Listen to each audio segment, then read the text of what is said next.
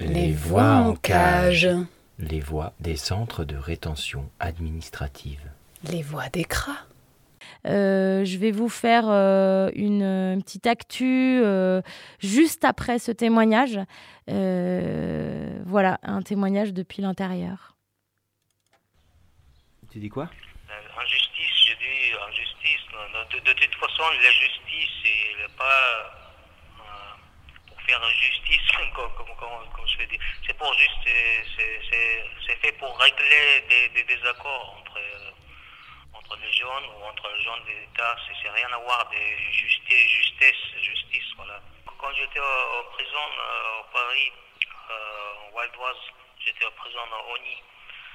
Et après, j'ai été transféré euh, en euh, centre de détention de Châteaudun. Alors, en ONI, j'avais contact avec euh, Thomas Wider, c'est le français d'origine allemand. Il travaillait en CIMAT. D'accord. Il m'a essayé d'aider avec des, des- des papiers, mais- on n'a rien réussi. C'était euh, des demandes d'asile, tu veux dire ou...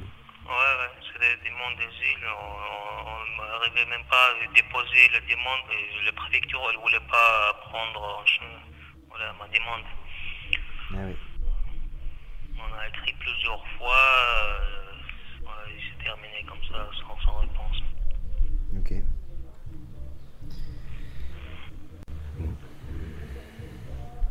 crois que j'avais envie de te poser une, une question abstraite qu'on m'a qu'on m'a posée euh, récemment. Mais peut-être que t'as pas t'as pas trop le goût à répondre à ça, mais on m'a demandé récemment euh, ce à quoi je tenais. Et ça m'a fait Moi, c'est possible, c'est- ma famille. C'est ta famille. C'est ma famille, euh, c'est les enfants de ma famille, c'est- ça. Sinon, voilà, je, je sais pas si je serais vivant. Euh, les premières semaines, c'est très très dur. Je veux dire, euh, dans, la prison, par exemple, quand on tombe en prison, euh, c'est je sais pas, quand on ampute un membre de, de, de toi, tu vois, sa li- liberté, c'est quelque chose qui est ancré en, nous. Quand, on prive la de la liberté euh, de façon comme, comme, ça, voilà, subitement, euh, c'est très très dur euh, de vivre ça. J'ai vu pas mal de gens en prison, si ceux qui n'est pas, ceux qui sont jeunes, sans famille, c'est plus facile pour eux. La plupart des gens, ils vivent dans, en prison, ils sortent et on revient. le système est comme ça. Et le système, il punit, mais il, il- pas beaucoup de moyens pour faire ré- réintégrer. Par exemple, le SPIP, l'assistante sociale, ils ont euh, on demande, par exemple, on écrit un rendez-vous et on attend 2-3 mois un rendez-vous. La psychologue, on, on attend 6 mois, 7 mois, même 8 mois, 8 mois le psychologue en prison. Et on, euh, euh, obtient le psychologue qu'on a de mois, le, le besoin d'urgence déjà passé.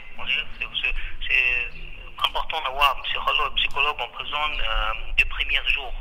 C'est les, les- jours les plus durs. Oui.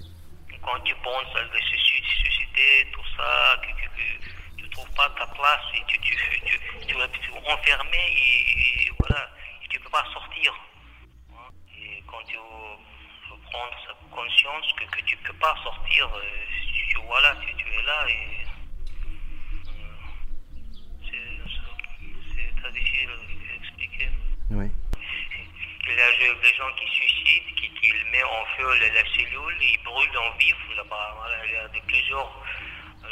J'ai eu plusieurs.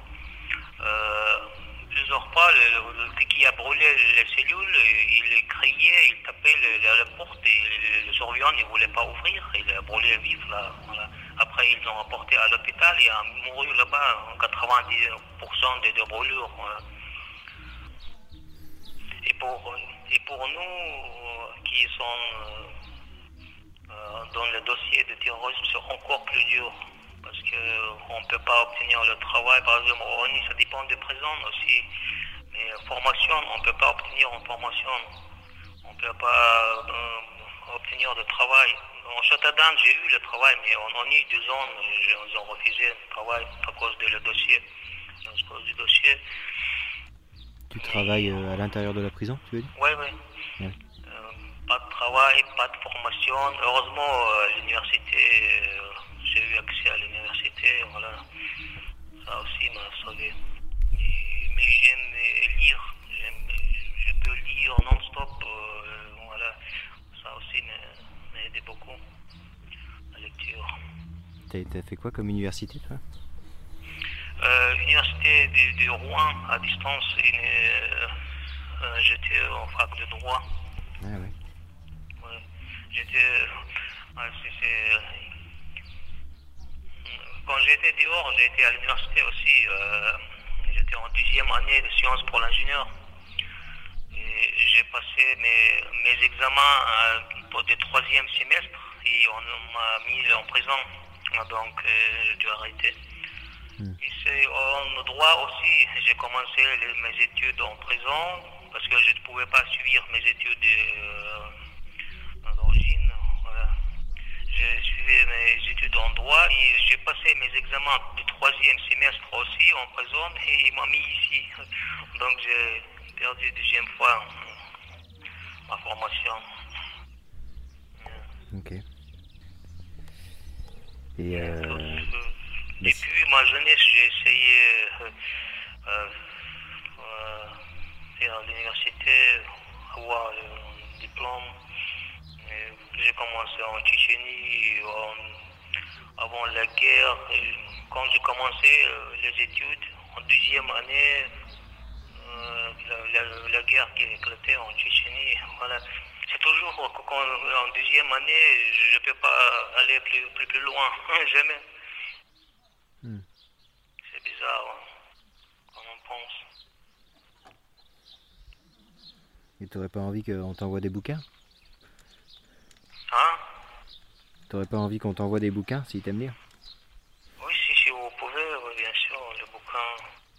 Il y a ici une bibliothèque et c'est trop très petite. Il y a pas, beaucoup de choses, mais. On peut te faire un petit colis et essayer de t'envoyer quelques bouquins. Nous, ça nous fera plaisir aussi de partager un peu nos lectures. Et... Ah, merci. Euh,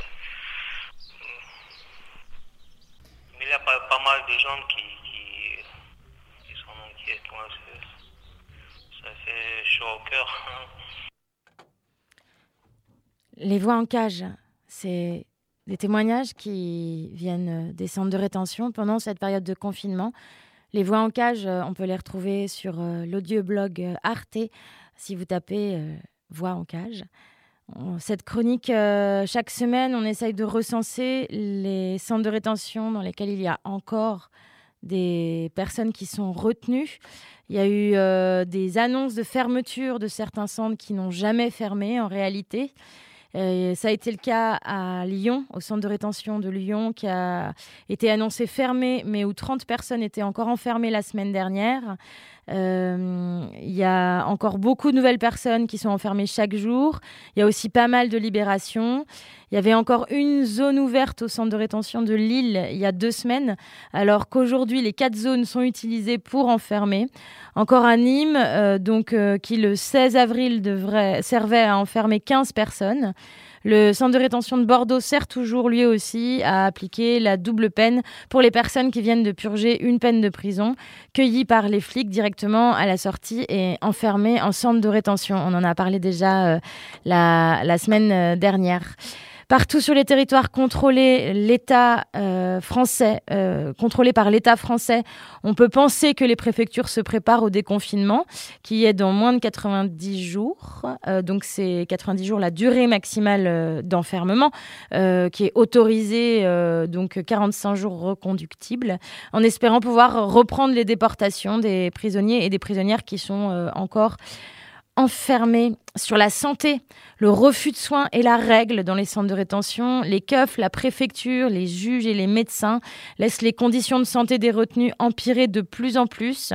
À l'heure où depuis l'épidémie, la société tout entière est envahie par des angoisses morbides augmentées par la situation catastrophique des hôpitaux, il faut imaginer ce que vivent les retenus enfermés sans aucune protection ni prise en charge de leur santé, avec comme seule certitude qu'ils seront les derniers et les dernières, avec les prisonniers et les prisonnières euh, du, centre des centres pénitentiaires et des maisons d'arrêt, à être soignés.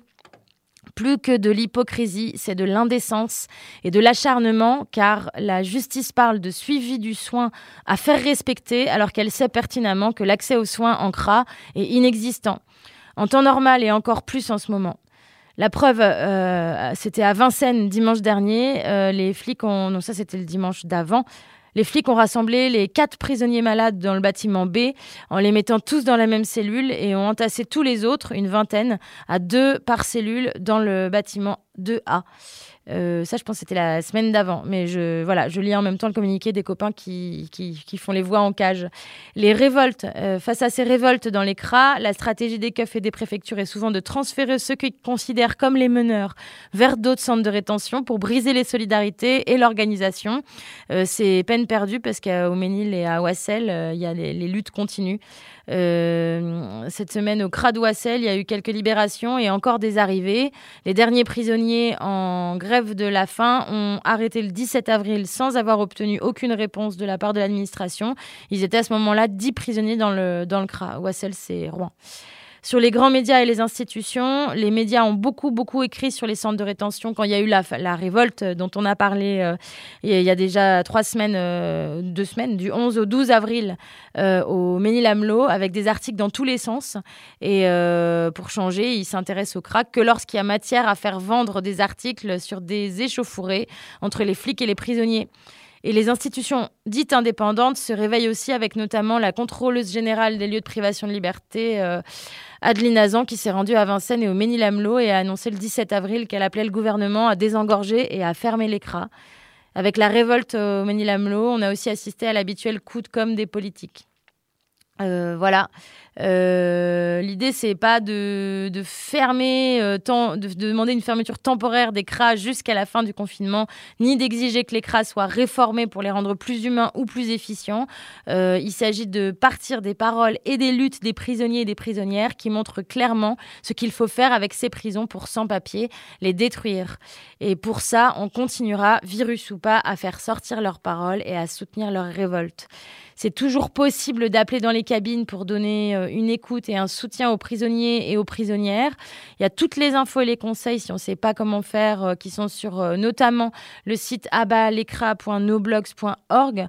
vous pouvez retrouver l'émission du 17 avril, il me semble, qu'on avait fait sur les centres de rétention administrative, dans laquelle on peut retrouver les différents sites internet, Cramtoncra à Lyon, Yata à Toulouse, pour plus d'infos et effectivement, comme les copains euh, le font des voix en cage, là, euh, dont je me fais la voix, euh, il est possible de prendre contact avec les retenus, leur apporter un soutien psychologique.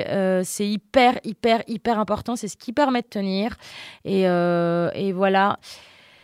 Il y a eu euh, notamment euh, aussi le défenseur de droit du coup qui a demandé les, fermetures de centres de rétention. Je rappelle que le, Conseil d'État a refusé le 27 mars et que ça n'a pas changé depuis et qu'il y a de plus en plus de cas de Covid-19 à l'intérieur. Voilà. Eh bien, allez, de coutume, euh, histoire de passer à la suite, les voix en cage, c'est 107.5 RDIWA et on se retrouve aussi sur Internet si tu n'es pas libre, moi je ne suis pas libre car ton malheur contamine la douceur de mes tréfonds.